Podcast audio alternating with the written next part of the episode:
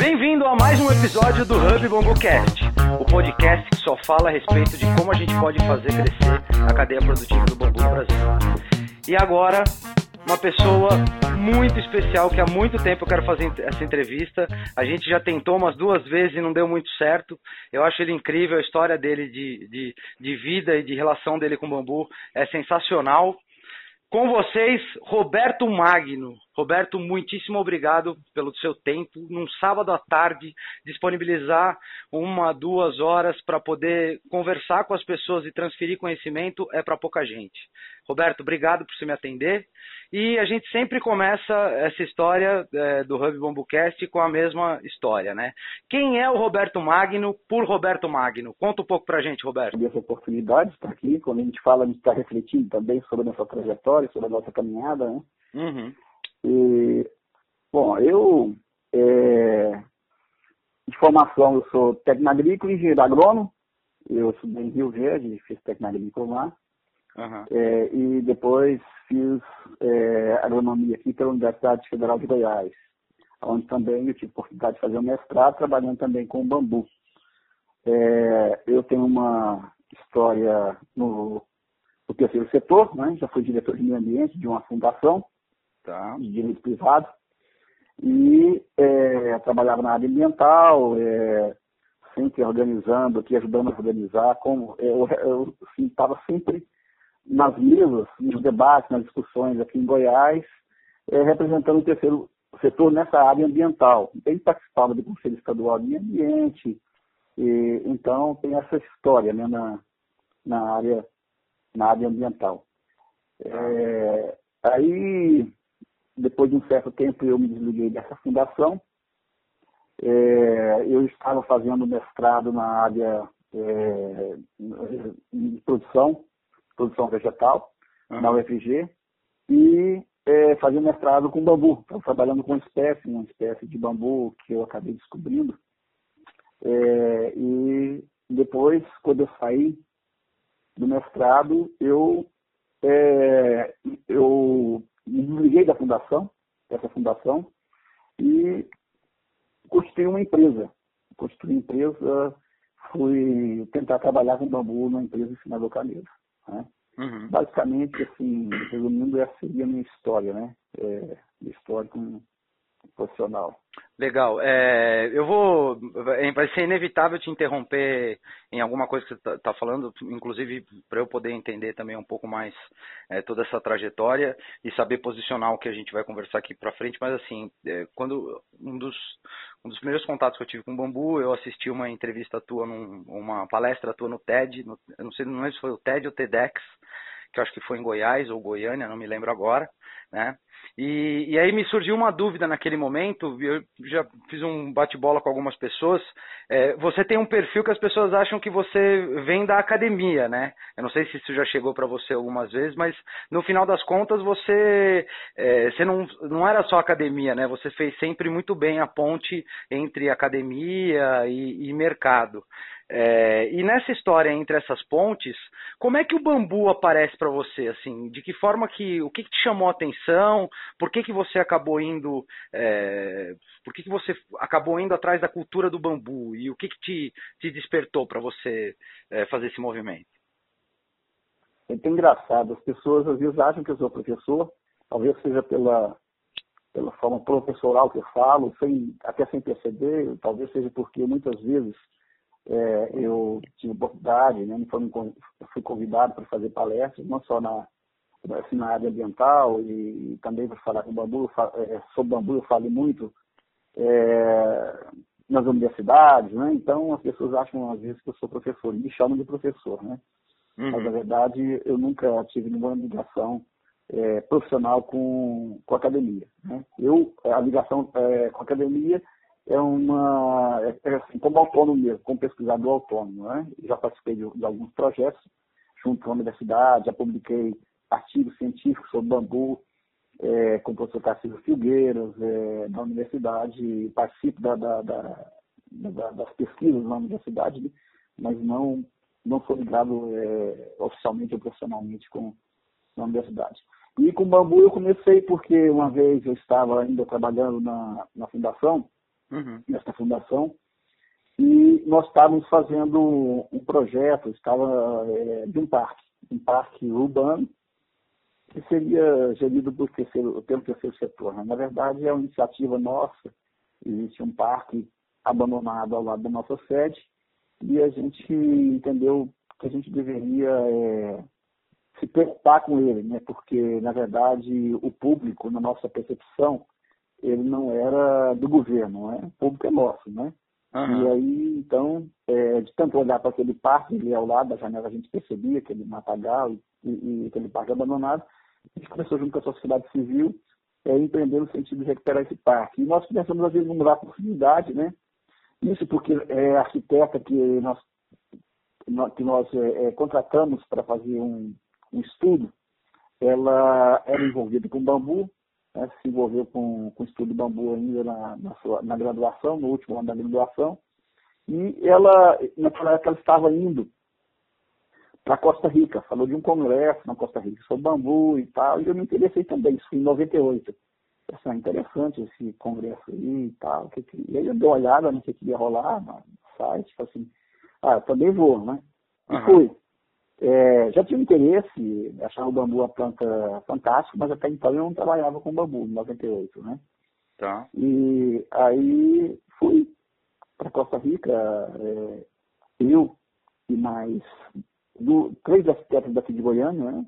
É, que eram no grupo do mesmo escritório, elas estavam, trabalhavam juntos, e achei muito interessante. Né? Na Costa Rica eu vi vários países é, reunidos assim, e trabalhando com bambu. E percebi assim, o alcance ambiental e social, né? a importância que a, é, aquela planta tinha. Né? Uhum. Porque no Brasil isso não, eu não tinha condições de perceber isso aqui no Brasil, porque naquela época não existia tantas pessoas envolvidas assim, era muito incipiente ainda, né?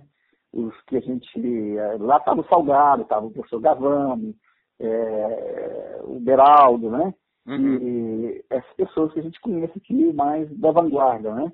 Uhum. E, é, mas muitos que estão trabalhando aqui ainda não estão, hoje, atualmente, não, não estavam envolvidos com bambu ainda, né? é, praticamente estava começando naquela época. Mas está falando é... de 10 anos atrás, né? É, 20 anos atrás, né? É, foi em 98. O Marco Pereira estava lá, né? Uhum. O Marco Pereira estava, é, então, ele até apresentou o trabalho dele sobre é, bambu com irrigação, usando bambu lá como, como tubo para irrigação. Então, muito legal, é, acho, muito legal esse projeto é, dele. Muito legal. É, eu achei muito interessante, muito interessante mesmo, né? E então voltei, voltei animado assim, eu vou trabalhar com bambu, né? Eu vou... E comecei, quando eu voltei para cá, é, eu, eu, comecei a trabalhar com bambu, mas dentro da Fundação Bro Cerrado, né? É, eu coloquei como, como um dos nossos é, departamentos, um dos nossos projetos, trabalhar com bambu. Montamos um viveiro e, e, a gente começou, montamos uma oficina lá em Anápolis, nós tínhamos uma escola em Anápolis, uma escola agrícola, né? Uhum. Montamos uma oficina lá e contratei um, um artesão que trabalhava com bambu lá de Anápolis e começamos a fazer algumas, algumas coisas em termos de capacitação, em pesquisa e, e produzindo mudas. Né? Produzindo mudas e a gente vendia essas mudas, a Fundação Passeado vendia essas mudas e a gente acabou distribuindo, né, através da venda, às vezes doações também, é, muitas mudas aqui em Goiás, né, naquela época. A gente produzia bastante mudas. E tinha, e tinha aí, alguma espécie, tinha alguma espécie específica que vocês trabalhavam ou não? Era, a gente estava, era o Dendrocalus asper, Dendrocalus asper principalmente, né? Uhum. Mas também tinha Filostatus bambuzoides, é, Filostatus áurea, mas era principalmente nós estávamos trabalhando e fazendo muda de Dendrocalus asper, porque a gente não tinha acesso a, a, a aqui, a, a, a, material, né? A matriz de guarda angustifória, naquela época a gente não tinha aqui.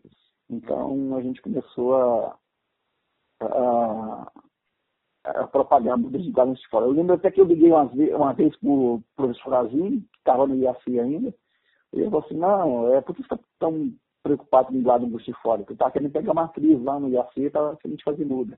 Uhum. Faz, de, faz de dendrocálamos aí, que é um bambu sem espinho, eu acho melhor do que você trabalhar com fora e tal, né? Da nossa região, do nosso clima aqui, eu acho que vai se dar melhor. E então comecei a fazer muda de dendrocarnos É, Asper, naquela época, a gente falava dos locais giganteus, né? Que teve uhum. essa grande confusão. É, os trabalhos publicados, é, a gente, que a gente lia literatura aqui no Brasil era bibliocados giganteus, né? Uhum. Inclusive o trabalho do Marx era com bibliocados giganteus naquela época. Depois que a gente veio, né, é, que veio a, a, história aí de que, na verdade, o, o, bambu que a gente tinha aqui em grande quantidade... Era o Asper e não o giganteus, né? Era o Asper e não giganteus, né? Veio uhum. assim, alguns ficaram é, ressentidos com isso, mas assim, não, eu acho. Porque na literatura eu já tinha visto que o, que o Asper era bom para comer, né? Uhum. Era bom para broto. E os giganteus não, pessoal. Então, ótimo, né? Ainda é, bem, erramos né? certo, né? Erramos certo. É, erramos, é, erramos certo, ainda bem, né? E, e aí, assim, depois eu fui ligando as coisas, porque aqui em Goiânia tem, uma, tem um parque urbano, uhum. que tinha uma colônia japonesa que morava aqui nesse, nesse parque, né? E uma família que morava. Não era parque ainda, era simplesmente uma área verde, que era, era uma área pública, mas uma, uma, é, uma família de japoneses ocupou essa área ah, durante mais ou menos, acho que uns 40 anos, né? Eles tá. ficaram dentro dessa, dentro, dentro dessa área. Como não existe uso capião em área pública, depois a prefeitura acabou é, realocando eles, tirando eles uhum. dessa área, levando para outro lugar e urbanizou esse parque. E esse parque tinha muito dendrocálamos, né? Tá. É, que eu achava que eram gigantescos, mas os japoneses, esses japoneses trouxeram para cá justamente para comer, né? Na verdade, depois a gente foi descobrir que era dendrocalus asper, né? Então, ninguém ninguém é. melhor que eles para saber o que, que deveria se comer e o que não, né?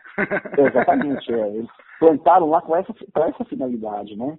Uhum. Então, é, é, hoje ainda tem esse parque, então, uma, deve ter umas 30 torcidas de, de dendrocalus asper lá, né? E, mas foi plantaram com essa finalidade. Então, aí você nas coisas e assim, ah, realmente, né? Realmente está é, correto é, essa percepção, essa observação de que eu passei a acreditar. Ainda ficou polêmica durante muito tempo, se era África, era gigantesco, mas eu passei a acreditar realmente que não, nós estamos errados mesmo, é África mesmo, né? E revendo a literatura, comparando FOS e tal, e a gente foi né, chegando nessa convicção. Alguns ficaram muito tempo duvidando, né, mas acho que essa conversa agora está praticamente encerrada. Né? Entendi. É, e... é mesmo. E deixa, e deixa eu te fazer uma pergunta. Você, você comentou que em 98 você teve contato com o Bambu, Costa Rica, voltou, vão começar a trabalhar. Eu acho que uma coisa que é recorrente em todas as pessoas, é, e hoje de manhã conversando com o Fred, é, ele falou uma coisa que eu, eu concordo em gênero número grau com ele, assim, é, as pessoas que trabalham com bambu são diferentes. Né? As pessoas que, que, começam a querer trabalhar com bambu são diferentes, elas veem o mundo é, de uma forma um pouco diferente. E eu acho que uma coisa que é, que é, é uma constante em todo mundo que se encanta com bambu e começa a querer trabalhar com ele, é, é, é, e que é uma constante perigosa, né, foi um dos assuntos que a gente conversou, é o fato de que a diversidade a que o bambu se propõe é perigosa, né? É, a gente pode acabar se perdendo no meio de tantas possibilidades de aplicação. Como é que foi esse. Eh, como é que. Porque eu estou te fazendo essa pergunta porque eu sei que você é um cara que tem. A tua visão de mercado, é, na minha opinião, é uma das visões mais bacanas do que eu já vi até agora de quem atua com bambu no mercado. Tá? Então estou te fazendo essa pergunta porque eu queria que você retratasse para as pessoas como foi esse teu, esse teu processo de encantamento, porque ele encanta, né? O bambu encanta. É, como foi esse teu processo de encantamento e, e, e, a, e, a, descoberta do que o que fazer com esse cara que pode ter tantas é, opções de transformação benéfica e positiva?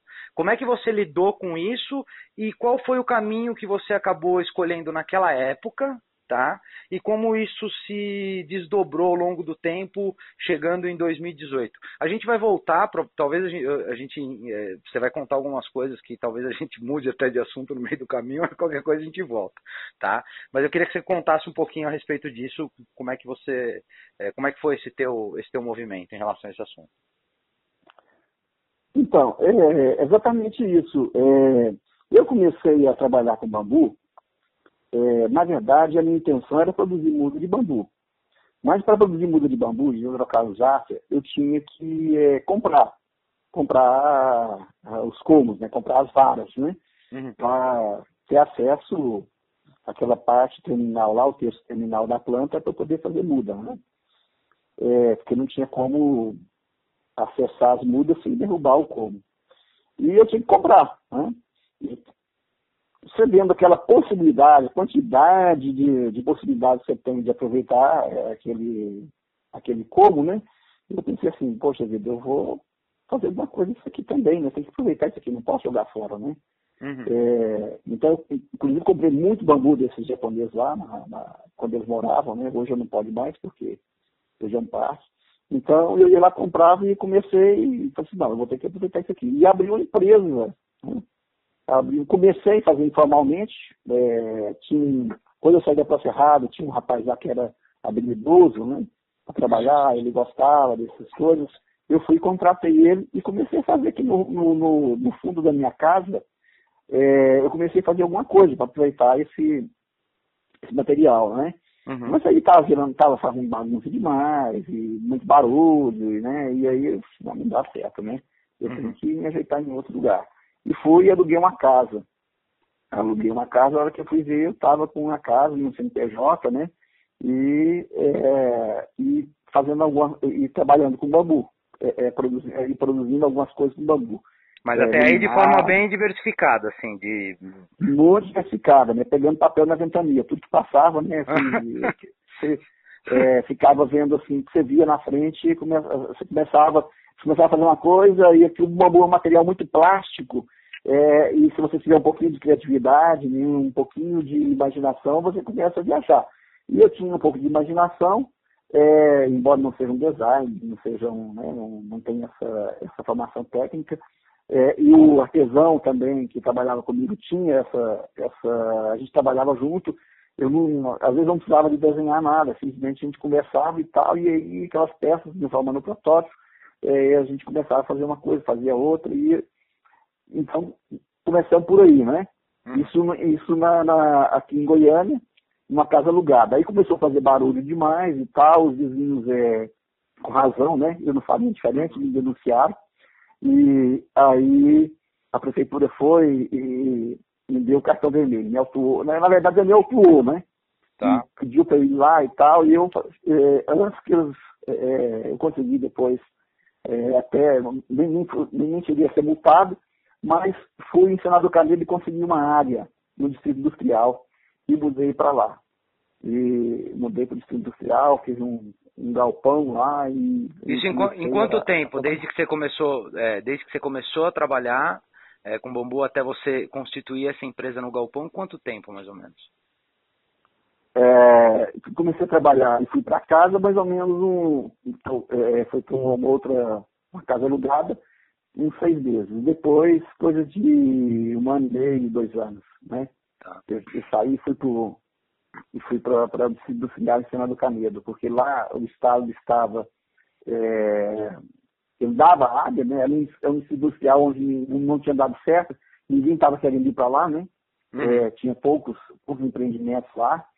E é, aí estava muito fácil naquela época conseguir, né? Então eles estavam quase implorando para ir lá. Hoje você não consegue, não consegue mais, né? Hoje está tudo lotado, grandes empresas lá. Mas é, aí, isso coisa de mais ou menos uns dois anos, um ano e meio, dois anos, eu saí da casa e fui para lá. Né? Se a gente está falando e... de ano, ano 2000, 2001, mais ou menos. Por aí, é. Ah.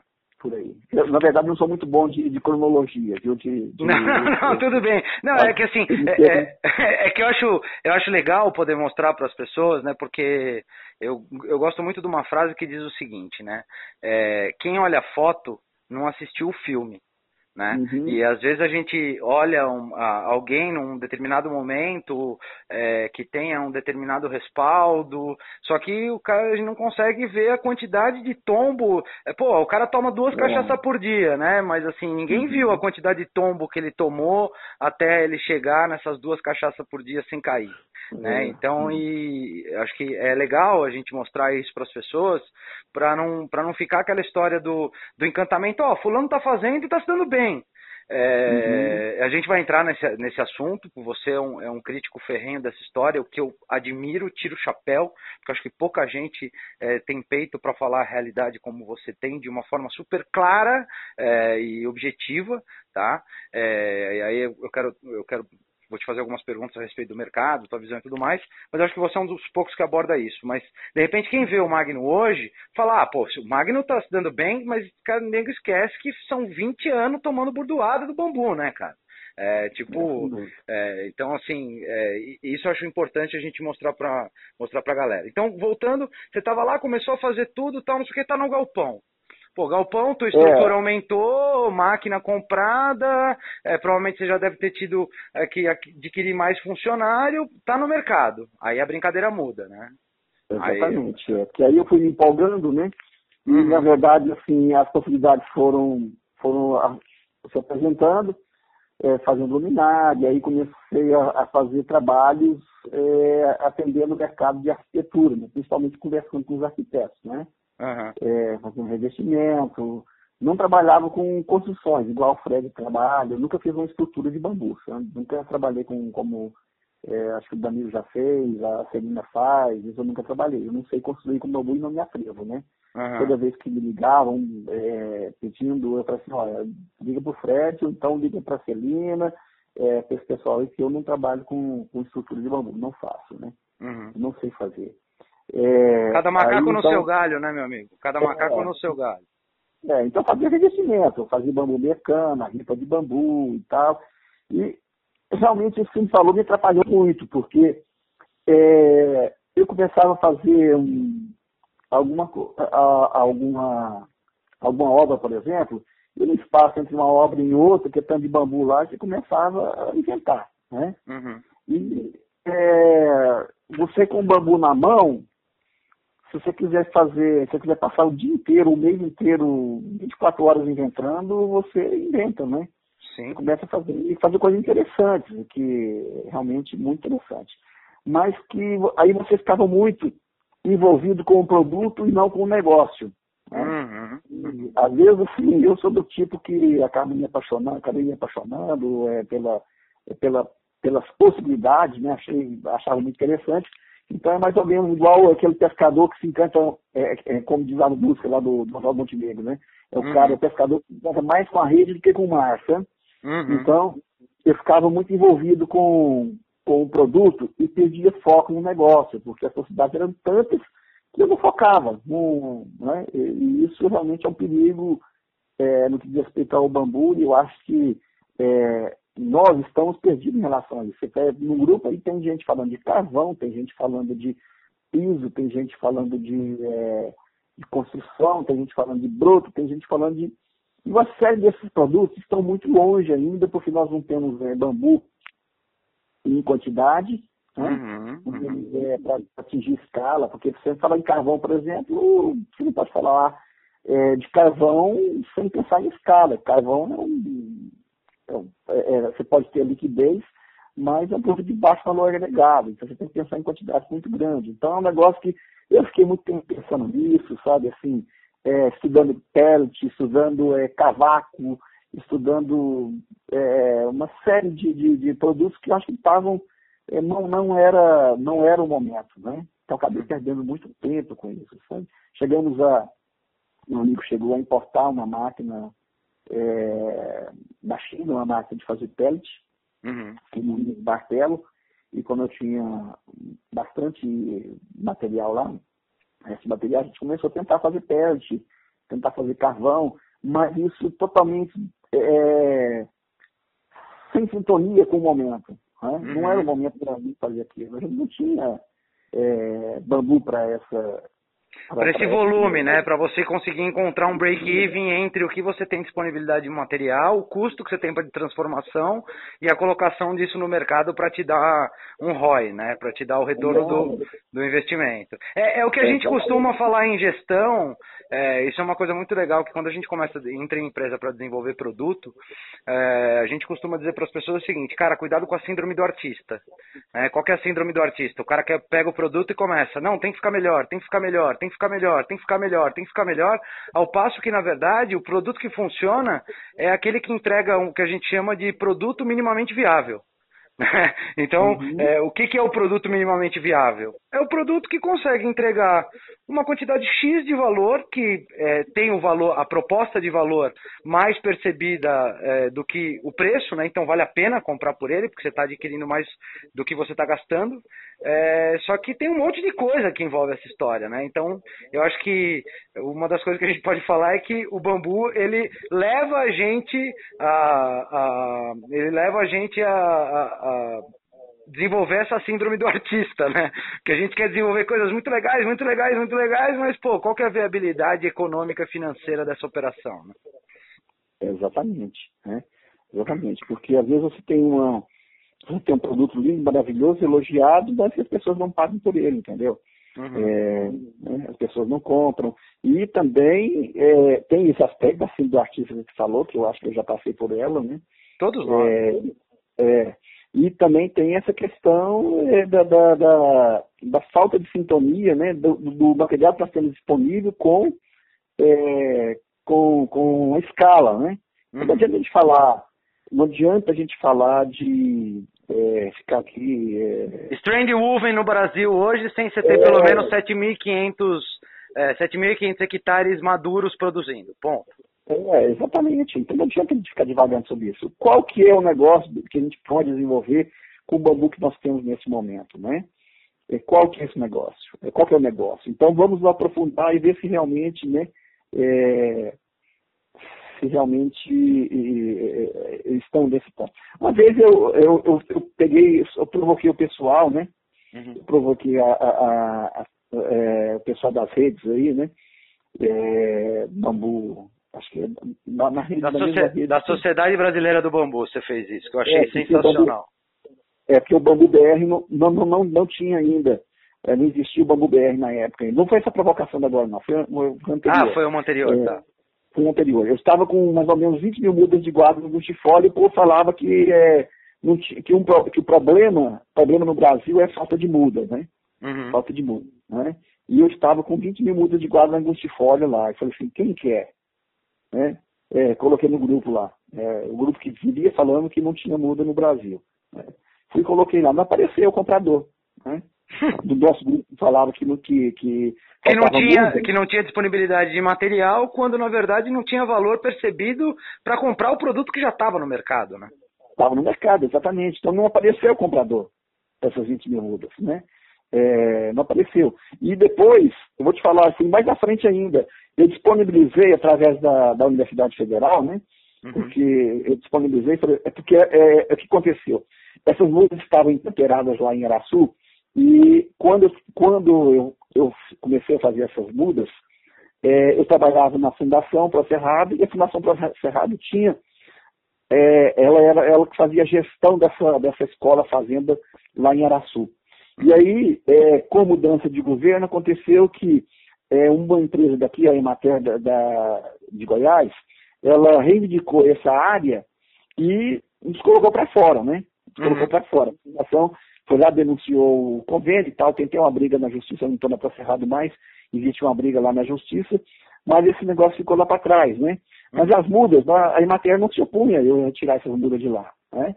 Mas eu não tinha onde colocar essas mudas, minha, porque eu não ia plantar guarda bustifolha. E eu disponibilizei essas mudas gratuitamente para quem quisesse pegar essas mudas lá e não apareceram. Não, não apareceu nem gratuitamente? Nem gratuitamente não apareceram.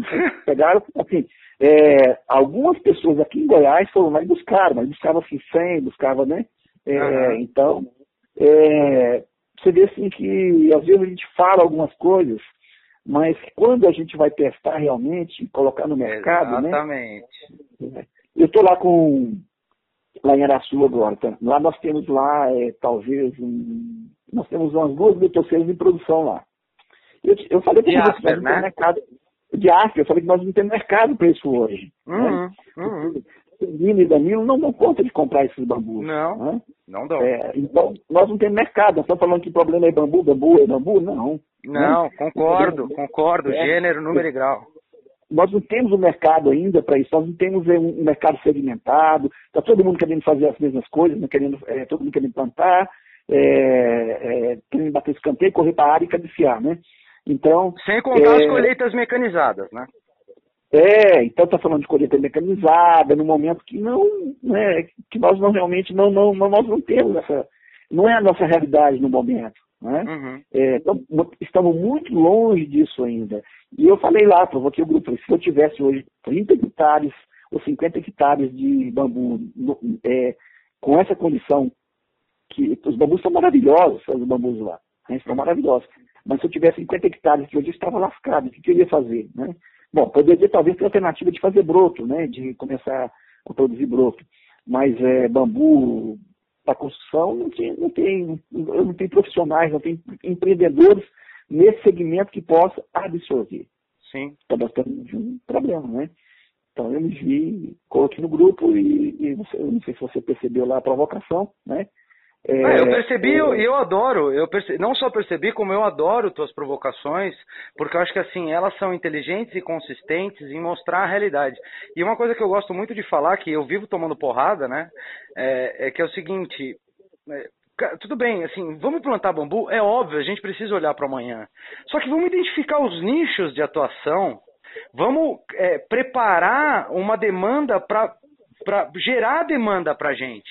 Então eu acho que é, o que a gente está de repente o, a falha que a gente tem, a ponte que a gente precisa construir agora é com a geração de demanda, porque eu acho que de vez em quando a gente fica numa briga, eu vou falar sempre a gente, tá? É, vou colocar, eu vou colocar, é, porque querendo ou não todos nós estamos tentando fazer isso funcionar. É, e eu acho que os erros, a gente já teve uma conversa dessa no passado, eu acho que os erros. Vou, vou, vou, imaginar que os erros são erros só, não são intencionais. Eles são culposos e não dolosos. Né? É, então, o que eu acredito é, às vezes a gente fica acreditando que entrar com uma determinada ação governamental vai estabelecer o mercado, isso é uma viagem nenhum, normativa nenhuma, é, especificação nenhuma acontece se não houver uma demanda que a puxe. Né? Claro. É, então, assim, o mercado se regulariza, né? É, existe regulamentação para um mercado que está tá, tá, tá nascendo, ele começa a aparecer, os caras falam, bom, eu preciso regular. Se eu não regular, vai dar merda. Né? Então, uhum. tem, tem vários casos nesse sentido. E eu acho que o esforço que a gente tem hoje, tanto que eu, a gente até conversou a respeito disso, quando inicialmente, quando eu montei o. É, quando eu chamei as pessoas e a gente acabou desenvolvendo o Hub, a gente tinha um objetivo, na verdade, que era ter um marketplace né, é, de venda de produtos de bambu. E o que eu descobri um ano depois atuando nessa é, desse segmento, porque a verdade é que de atuação mesmo, conversando com as pessoas, faz um ano que a gente está trabalhando, né, é que não existe gente o suficiente para garantir entrega de produto. Mesmo que eu estimule a ponta de consumo, né, que é o, que é o cliente uhum. final, a gente não tem hoje ator capacitado para atender essa demanda. Então, por exemplo, é. se a gente. É, eu, eu já cheguei a comentar isso nos grupos algumas vezes. Eu vivi a realidade de estimular uma demanda e eu quase me dei mal. Né? Eu quase me dei mal. A sorte é que eu consigo que eu consigo transitar bem dentro de alguns clientes que eu tenho que eu venho do mercado tradicional. Mas eu teria me dado mal se eu fosse um, um, um aventureiro. Se eu não tivesse vindo uhum. desse mercado, que o cara ia falar para mim, pô, cara, você me garantiu um negócio, cadê a entrega? Uhum. Então, assim, o que eu descobri é que, às vezes, a gente não percebe que o solo é fértil, porque a gente, o nosso solo é fértil, porque a gente ficou olhando para o solo do vizinho. Né? Uhum. E ao passo que a gente começa a olhar para o nosso solo, a gente fala, ah, um exemplo, eu não manjo nada de, de, de agronomia, tá? de engenharia agronômica, de planta, conheço muito pouco, porque já vendi, já tive loja de venda de planta no passado, mas não de cultivo e tudo mais. Mas eu sei que, por exemplo, tem solo que a uva vai bem e que o alface não vai, por exemplo. Uhum. Né? Então acho que a gente está olhando para o nosso solo falando, ah, eu quero ter uva, eu tenho que gastar maior grana, porque eu quero produzir uva, então eu vou gastar todo o dinheiro do mundo para fazer esse solo produzir uva. Cara, isso é uma viagem. Uhum. Eu acho que isso é uma viagem. A gente tá, eu acho que a gente está perdendo tempo, né? Perdendo tempo no, vai, não por, de novo, não por dolo, mas por culpa. Eu acho que a gente está perdendo tempo e identificar oportunidades que são rentáveis, sim uma coisa que eu insisto em falar, e algumas pessoas já me chamaram de louco. A hora que esse mercado estimular, É, bambu carbono zero tem espaço para 20. E biobambu tem espaço para mais 25. É, a construtora, a, a bio, é, bio é, se não me engano, é bioestrutura do Fred, é, tem espaço para mais uhum. é, 20. É, para a empresa do Magno, que agora, ultimamente você tem falado bastante né, nos grupos, que é da porteira para dentro, tem mais espaço uhum. para 30, mas a hora que o mercado estiver aquecido. Sem dúvida. Eu, eu é, exatamente. Eu eu é, eu estava no nas férias agora no resort lá na Bahia e vendo aquelas construções, o potencial enorme que nós, é, o resort lá foi feito com eucalipto, né? Uhum. Eucalipto e, e telha de, de, de é, cavaco vendo assim nosso litoral, é, potencial enorme que nós temos ali para Celina, é, Fred, Danilo, né, desenvolver. Quantos, quantos nós Chalupe, em Santa Catarina, né? Chalupe, é, exatamente. Quantos, quantos é, nós poderíamos, se a cadeia tivesse organizada realmente, tivesse tudo, né? É, a gente poderia estar. É um potencial enorme. Por que, que essas construções não podem ser feitas é porque é feito com eucalipto, onde faz com eucalipto pode ser feito com bambu também, por que, que não é feito? Né? Fico imaginando, pensando, né? A versatilidade, a plasticidade, a possibilidade que tem com bambu, o quanto a gente poderia estar atendendo. A quantidade de chalés que é, nós temos é, ao, é, ao, lado dos, dos, dos, lagos de água doce que nós temos aqui em Goiás, né? Uhum. Pelo Brasil inteiro, sabe? É uma demanda. Então, e as pessoas gostam, não é? Você faz uma casa-cor, você participei de várias casa-cor, participei de Morar Mais, é, essas exposições, as pessoas gostam, né? os arquitetos gostam, as pessoas que visitam, é, elas gostam. Então, assim, eu fico tentando entender aonde que está a trava, assim, aonde que aonde está o problema. Eu né? tenho, eu tenho uma, eu tenho uma, posso estar enganado, tá? Mas eu tenho uma visão a respeito desse cenário. É, eu acho que é o seguinte, Roberto, é, se a gente for olhar hoje, são poucas as pessoas que garantem o serviço entregue certo? Que conseguem dar longevidade nesse trabalho é, que é feito. Então eu acho que eu, eu, eu vou até repetir uma, uma, um acontecido que teve comigo quando eu comecei, quando eu saí do mercado tradicional e resolvi trabalhar só com o mercado de bambu. É, eu conheci um executivo de uma empresa, um alto executivo. Então, quando eu fui conversar com ele, ele falou: Mas você tá louco, velho? Eu falei: Como assim? Ele falou: Não, bambuzeiro, nenhum deles presta. Eu falei: Como assim, velho?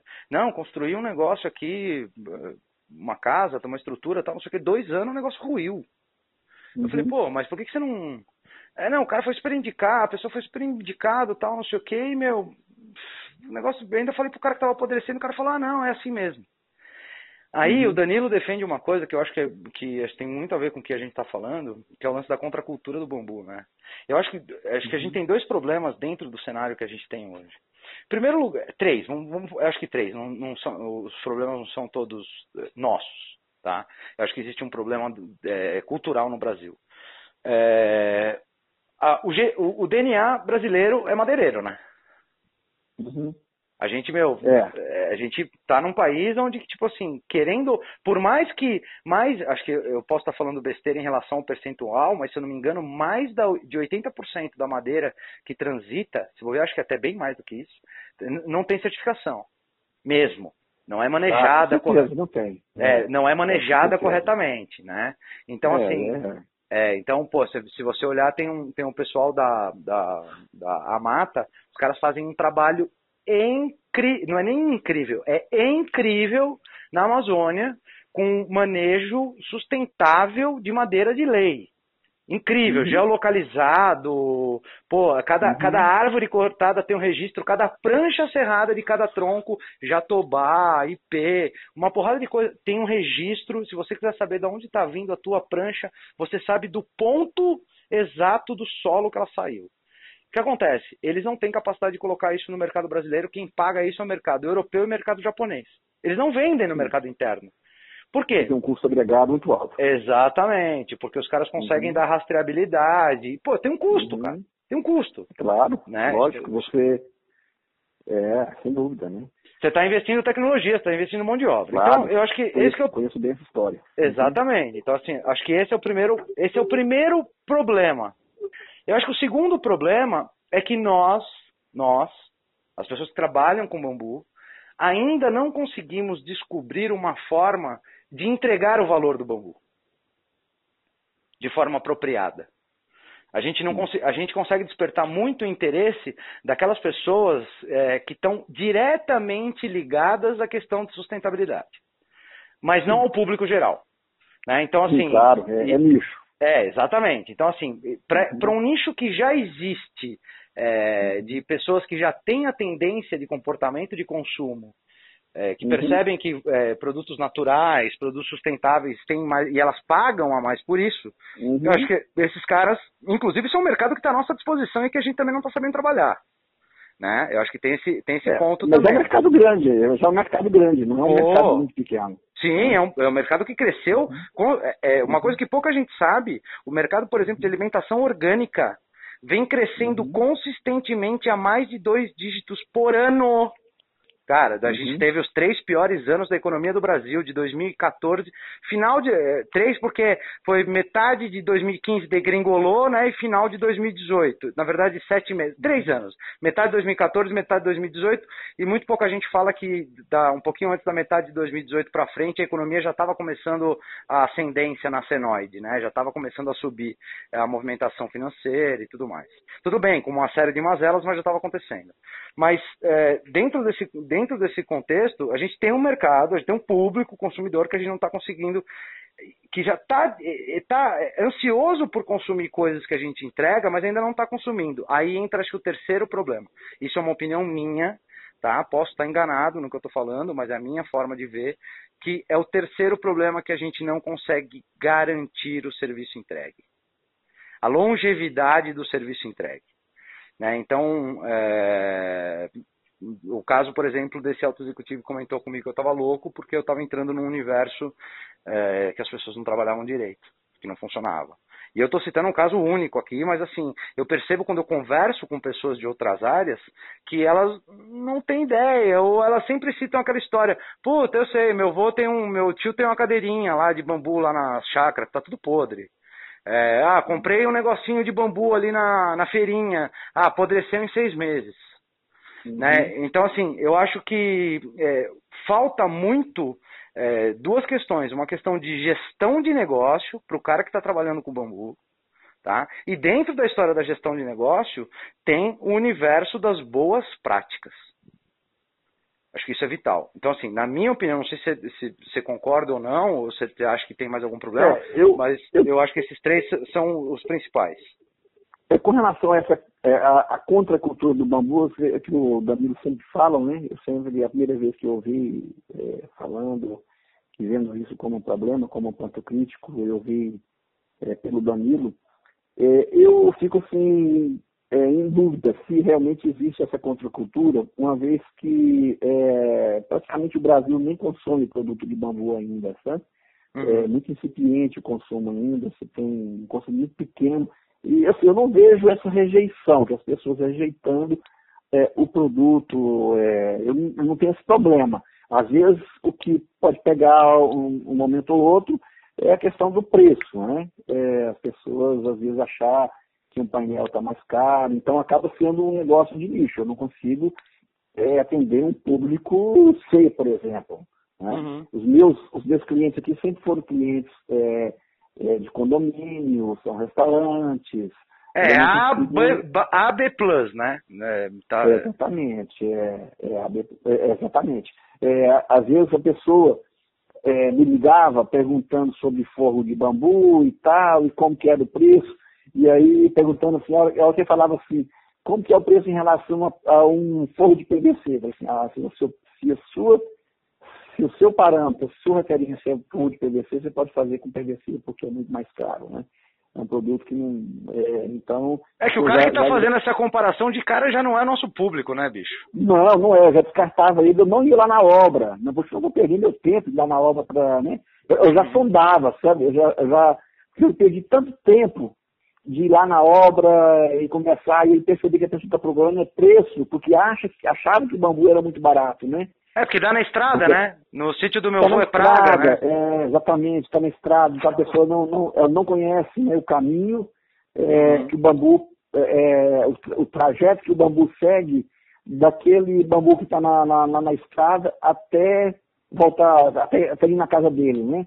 para você fazer um trabalho bem feito, é claro, né? Você pegar um bambu, tratar, né? é, e fazer com que ele seja um material realmente que você não vai ter um pós-venda, né? Porque a minha preocupação é não ter um pós-venda, porque é, é, você tiver que ir lá, desmanchar um forro, trocar e tal, você... Sai mais caro do que instalar, né?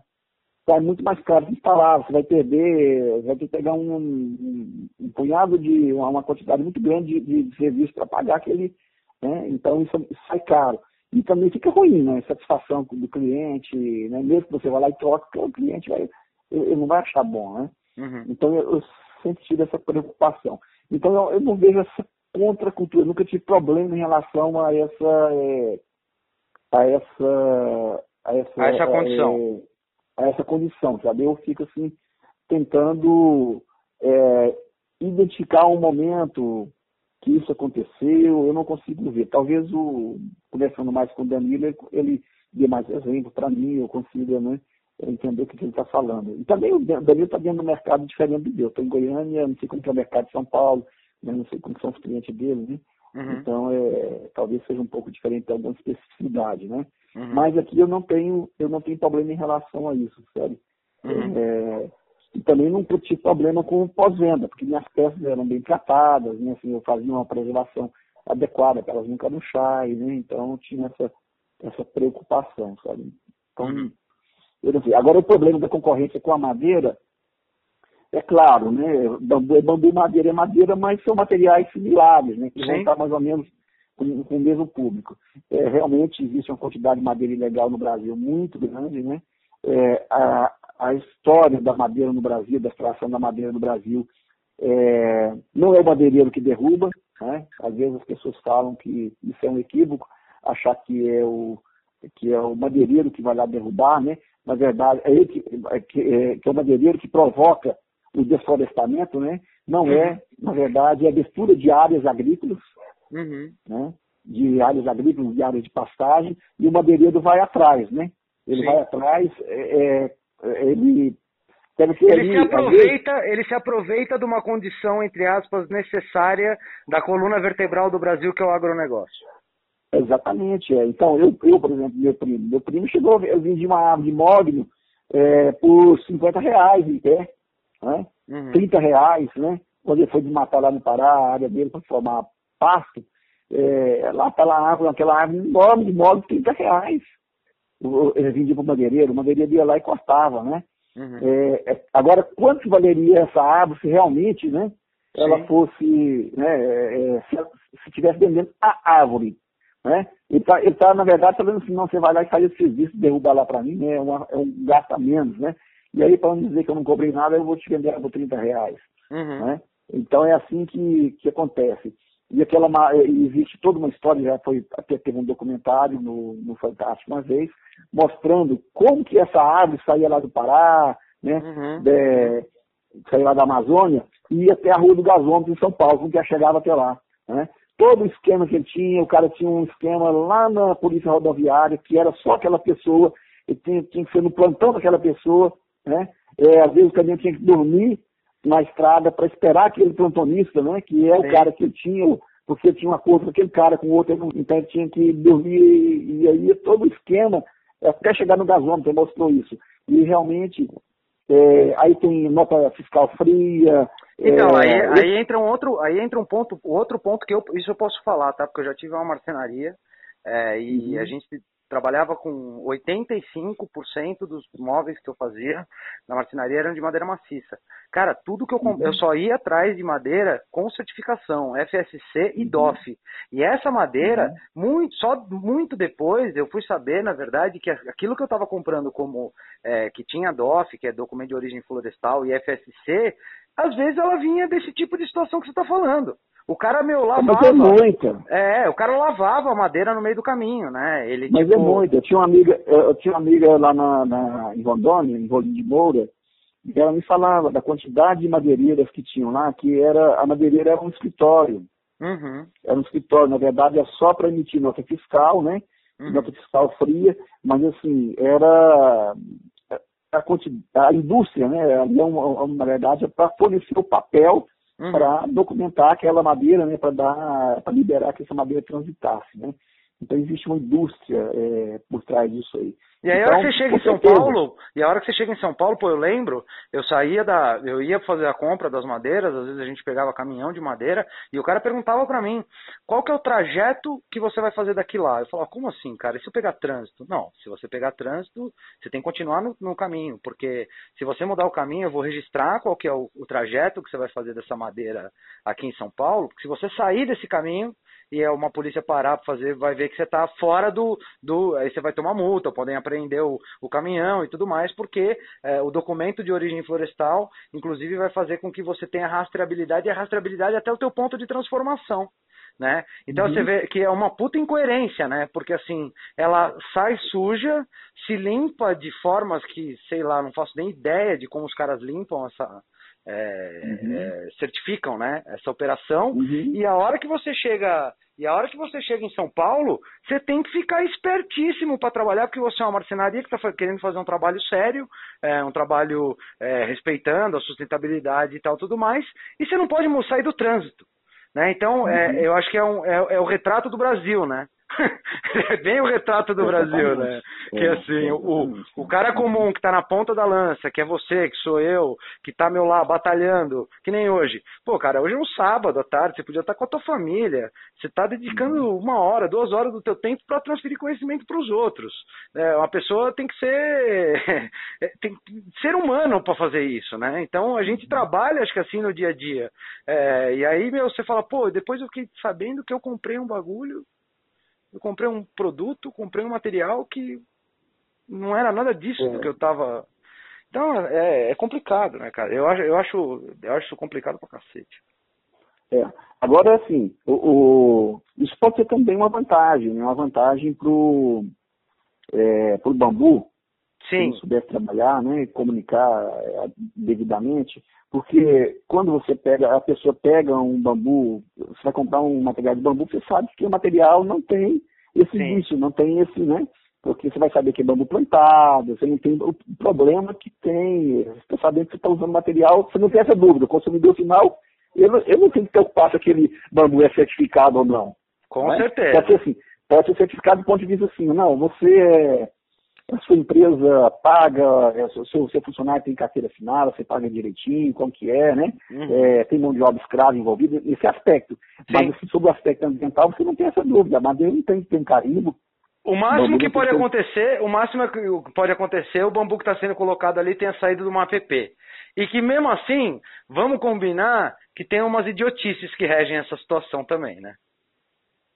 É, exatamente, porque, por exemplo, essa, essa questão da APP, ela, na, na, na Colômbia, por exemplo, você pode cortar o bambu na APP, né? Você não tem problema, né? Uhum. É, aqui na nossa legislação nós não podemos plantar, né? Podemos plantar, então é, a APP para nós, é, é, aqui é, é, você não pode ter exploração comercial dentro da APP. Mas isso seria muito pequeno também, essa, é, esse risco é muito pequeno, né? Sim, sim, mas estou falando, é o, é, o mais, é o maior risco que pode se ter hoje, vai, em relação ao bambu. É, é, exatamente. É, você poderia estar fazendo, é, tá compartilhando de um, de um, de um, um crime ambiental, de, de um erro, né? É, de estar tá, é, dando vazão para o bambu que está na APP, estourando bambu na APP, né? Uhum. É, mas é, então, mas eu acho que isso é uma vantagem competitiva. Que se Sem dúvida. Né? É, então, você está correndo o risco de comprar madeira, quem diz que essa madeira. É... Primeiro, se a madeira, dependendo do preço que você, que, que você tá madeira aqui, você pode saber que ela não é certificada, porque madeira certificada é cara. Cara. Né? Os cara. protocolos, é, não é fácil fazer gerenciamento, você abrir picada, fazer os estudos, ó, ah, vai ter que cair para cá, você vai ter que tirar ramos para não derrubar as outras, né? Hum. Então, é, esse manejo não é, não, não, é, não é fácil. Existe toda a parte de certificação, que é um cartório, é um custo cartorial alto, né? Uhum. Então, é, não é barata. Essa madeira, quando ela chega no centro consumidor, se ela tiver muito barata, pode desconfiar. Com né? certeza. Porque, porque, não existe mágica, né?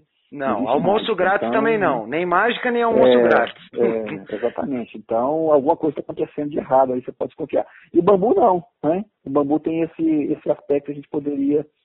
É, explorar mais, né? Explorar. Aliás, eu acho que esse, esse deveria ser um, um trabalho das associações, da, é, um trabalho, às vezes, nacional, assim, da gente, Boa.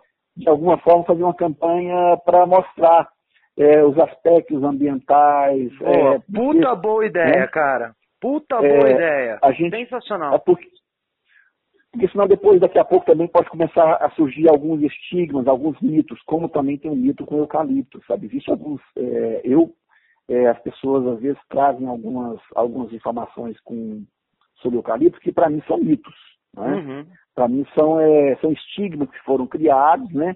E mitos que foram, é, é, é, que foram Plantados É, para de alguma forma tentar impedir ou dificultar a venda, dificultar a propagação. É, ou então, às vezes, até a pessoa inocente compra, né? A pessoa, ela viu lá no Facebook, alguém falou que o eucalipto, é, por exemplo, ele seca o solo, e aí é, a pessoa compra aquela ideia e sai falando, né? Sim. É, mas mas é, existem estudos que, na verdade, que não, não, não nos permite, né? Não nos permite afirmar isso, né? Que o eucalipto seca o solo, né? Eu acho que o problema do eucalipto, você tem, você pode ter vários problemas com relação à cultura do eucalipto, como você tem com qualquer outra cultura. Com da certeza. soja, né? É, você Olha, você quer ver, vários né? você, você quer ver uma coisa dentro disso que você está falando? É, se tem uma coisa que eu acho que, pelo que eu, de novo, não sou engenheiro ambiental, não sou engenheiro agrônomo, nada disso, né? Mas assim, tem alguns assuntos que me interessam, sustentabilidade é um deles. É, eu acho que nesse sentido, para o caso do bambu, por exemplo, uma das coisas que a gente bate muito na tecla é a questão de sequestro de carbono. E eu, Uhum. sinceramente, cara, pelo que eu tenho pesquisado nos últimos 24 meses a respeito de toda a história de, de carbono, tal, não sei o quê, eu acho que a gente está usando um apelo que tem muito mais a ver com agenda política, que é o carbono em si, Uhum. do que é, dando valor para o bambu nessa história. Ah, o bambu Uhum. sequestra carbono? Sim, sequestra carbono. Mas o problema Uhum. da alteração é, da mudança climática tem a ver com carbono? Hum, me parece que não muito. Né? Não, ou pelo menos não como, as- como algumas pessoas estão falando que tem. Então, assim, eu acho que, é, da mesma forma que você está colocando do- a história do eucalipto, tem a questão do bambu também, né? Então, a gente tem alguns mitos. Na verdade, acho que nós somos uma espécie de mitos, né? A gente gosta de, de, de, de propagar dogmas, né? Sem Sim, ter, é, é, é. sem ter com- comprovação científica, seja a É. respeito de alguém, né? Tanto que a gente, meu, o ser humano, de uma maneira geral, adora uma fofoca, né? Uhum. Ah, você viu fulano, fez tal coisa. É, Uhum. Você viu o É. Beltrano, fez tal coisa. Né? Então, assim, eu acho que a gente, a gente gosta de uma espécie que gosta é, um gosta de notícias bombásticas, gosta de, né, É, de, de- é, de- é. dar notícia de catástrofe. né, Exatamente, de, é, exatamente. De, bicho-papão, né? Então a gente, assim, é, eu vejo muito isso. Agora, se você pegar, por exemplo, dentro, existem alguns estudos, né, em Uhum. relação ao eucalipto, que mostra, se você for observar o ciclo hidrológico, você pegar uma floresta de eucalipto, por exemplo, se você tiver dentro da floresta de eucalipto no momento é, de chuva torrencial, você não tem escorrimento de água. A água Uhum. não escorre ali, porque a quantidade de folhas, né, a, é, a- os próprios troncos, a, a folha que bate, a água que bate na folha, né, vem descendo lentamente, escorre pelo. Então ela, ela, ela, ela é, obriga a água a infiltrar, a se Uhum. infiltrar. Né? Então, agora é claro, no crescimento inicial da planta, o eucalipto ele é praticamente uma bexiga, né? Ele, ele extrai uma quantidade de água, porque ele cresce muito rápido, ele extrai uma quantidade de água muito grande, né? Mas, à medida que, esse, que essa floresta vai envelhecendo, ela não tem essa quantidade de água, é, ela, ela vai, vai perdendo né, essa capacidade de absorver água, essa capacidade de armazenar água. O crescimento dela vai declinando, né? Então, e aí você corta e deixa secar ali, que a água vai, vai, vai, vai ficar no, no, no sistema. Então, com a quantidade de água que entrou no sistema, que saiu, que ficou, é isso que, que, que, é, que Exatamente, conta, né? o resultado É. deveria ser mais importante do que a- a- o momento, né? É isso que é, é. é isso que as pessoas às vezes não, não se E pegam, aí não a querem pessoa ver. contra eucalipto, a pessoa é, é- parece que coloca eucalipto é uma planta do mal, sabe? Que é, é, é um demônio, sabe? É, e aí eu digo assim, não, o eucalipto é uma planta, né? E nós fazendo dela, é, na verdade, o homem que domesticou e plantou, então é uma, você está tratando o eucalipto como se fosse alguma coisa do mal, né?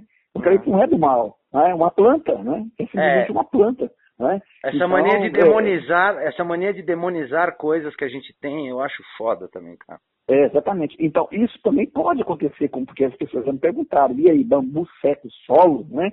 Já me perguntaram. É, né? você tem até um é... vídeo que eu acho que o Fred fez um vídeo contigo há um tempo atrás, que você fala a respeito disso, inclusive você traz a informação da importância do, do bambu para inclusive as espécies da, da fauna, que tem algumas espécies é, da fauna que dependem. Pois é, então, são essas coisas que nós temos. Existe trabalho científico que mostra que, por exemplo, existem várias, é, várias aves que só nidificam no bambu.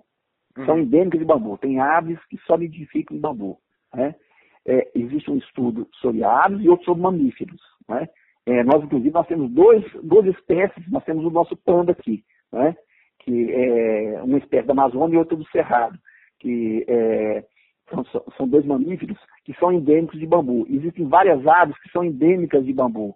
Né? Algumas só nidificam em bambu, outras têm o bambu como ambiente preferencial, né? e outras, por acaso, às vezes, não estão no bambu. Então, é, essa questão da ave fauna, dos mamíferos, é, a questão da, da, da, é, do bambu como uma planta para estabilização de solo, tudo isso a gente poderia, é, sem entrar nessa questão do carbono, você pode até falar de carbono, mas assim, mas é, é porque o carbono é, existe, não, é consensual, mas esses outros pontos são consensuais. A gente uhum. consegue perceber, consegue medir, consegue né, é, mostrar que tem, tem os aspectos positivos. Isso é então, realmente a apresentação mostrar... de valor né, da espécie, da cultura. Exatamente. Se a gente começar a vender isso, mostrar isso, né, a importância do bambu, e a questão estética, a questão da durabilidade, da, da questão é, é, da, da, resistência mecânica, tudo isso, e começar a fazer um trabalho né, mostrando que quando a gente está consumindo bambu, é, as pessoas estão consumindo bambu, elas estão, de alguma forma, ajudando também é, o, o, o, meio ambiente. Né? Efetivamente, eles estarão ajudando se você consome uma colher de bambu e não uma colher de plástico, você de alguma forma está ajudando. O dia que com certeza, aquele, com certeza. O dia que você, aquela colher, um dia que você não quiser ela mais, você pode pegar. Se Joga tiver um, não, você faz um churrasco, você joga ela na churrasqueira, né? Uhum. É, é, você pode pegar e fazer ela virar lenha, né? Uhum. Então, é, joga no lixo, jogou no lixo não é problema. Né? Daqui a um tempo ela vai voltar. Ou, ou, você não tem preocupação com aquilo, não é? Você não tem preocupação. Não? Então, eu acho você está ajudando. Acho que, acho que você tocou num ponto, cara, que fa falta a gente começar a mostrar isso, né? Porque, assim, é, eu acho que a gente tem uma visão muito sectária, né, das coisas. As coisas, elas são sempre... É, elas têm um começo, meio e fim que não estão ligadas a um todo. Quando, na verdade, a nossa realidade... Porque eu acho que a agronomia acho que faz muito isso às vezes. Eu depois comecei a estudar um pouquinho a respeito dos métodos tradicionais de cultivo e depois eu comecei a estudar agrofloresta, sintropia e tal tudo mais. Eu percebi que as pessoas não são ensinadas a ver o todo, né? Elas só são ensinadas a ver aquela pequena parte. É, então, é, assim... vem, vem, vem, vem de nosso, a, a, a, nós somos cartesianistas, né? Sim. Nós fragmentamos as áreas de conhecimento para aprofundar, e isso teve uma vantagem, né? Isso nos permitia aprofundar. Porque só que isso, cara, só que isso, só que a gente também não estimula a visão é, holística e sistêmica. Né? Holística, é, é, a gente, é, a gente compartimentou e assim, às vezes falta alguém que consiga, né? As pessoas têm que ter a visão, às vezes, compartimentada para aprofundar numa. Para é, especializar, para fazer a especialização necessária. Mas ele não pode perder a visão do todo, né? Exatamente. Ele, é, tudo está ligado, né? Então, é, é, é a teia da vida, né? A gente tem que ter essa percepção é, é, sistêmica. Isso realmente a gente, é, é, por conta desse cartesianismo, por conta dessa fragmentação da ciência, pelas necessidades de aprofundamento, né, porque é impossível um cientista aprofundar em tudo, né? Com é, certeza. Né, num mundo complexo como nós temos hoje, com a quantidade de conhecimento que, que é gerado todo dia, você não tem, algumas coisas você vai ser realmente leiga, né? Mas a visão do todo, essa visão é, nós temos que ter essa visão integrada, né? É, e também não dá pra e, e, não dá para saber de tudo também, né, bicho? É, assim, é, não, é, muita, é muita informação. Aí, de novo, a gente volta ao, ao perigo que o bambu propõe, né? É, Exatamente. É, é. Tipo, não, não, meu, não, não adianta, ah, eu vou fazer bicicleta, vou fazer carvão ativado, vou construir, uhum. vou fazer telha e vou aproveitar também fazer ração animal. Falei, meu, cara, você ficou louco, velho. Para, porque é. assim, você não vai fazer nada, na verdade. Não né? vai. É, não vai. É. Você, não, você não vai isso fazer é absolutamente nada. Isso, isso é uma coisa que eu observei na China. Na China, você chega numa fábrica de Springer, de Strandjuven, né, bambu, uhum. você vê que ela, a fábrica é limpinha, né?